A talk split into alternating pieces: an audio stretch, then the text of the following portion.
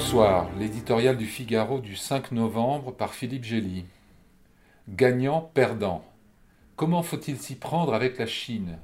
Donald Trump a choisi la manière forte, celle des droits de douane imposés à la volée pour faire plier un concurrent déloyal.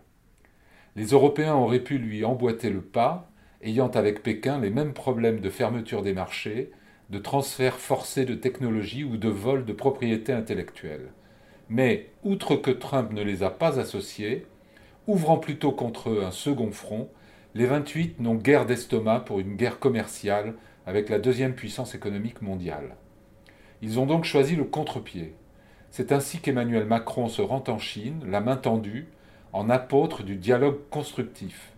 À l'illusion trumpienne d'un changement de comportement de Pékin, il préfère la formule magique du gagnant-gagnant dont se drape l'expansionnisme chinois. Comme Angela Merkel, qui fait le voyage chaque année pour promouvoir les intérêts allemands, le président français entend mesurer ses succès en exportation de bœuf, de porc et de volaille. En se donnant un poids européen, accompagné d'une ministre allemande et d'un membre de la Commission de Bruxelles, il se targue de défendre le multilatéralisme. Peut-on vendre de la volaille à la Chine sans lui vendre son âme? Macron fait mine de le croire, misant sur sa relation suivie avec Xi Jinping.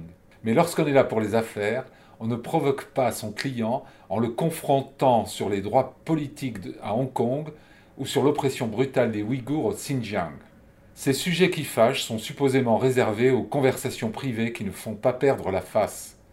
C'est oublier que l'empereur rouge est engagé sur une voie autoritaire et de défis généralisés à l'Occident, auquel il veut opposer un contre-modèle, des routes de la soie jusqu'à l'Internet, en exploitant ses faiblesses et ses divisions. Face à Tsi, tout à son bras de fer avec Trump, la méthode douce peut porter des fruits à court terme, mais elle installe pour longtemps un rapport de force défavorable à l'Europe.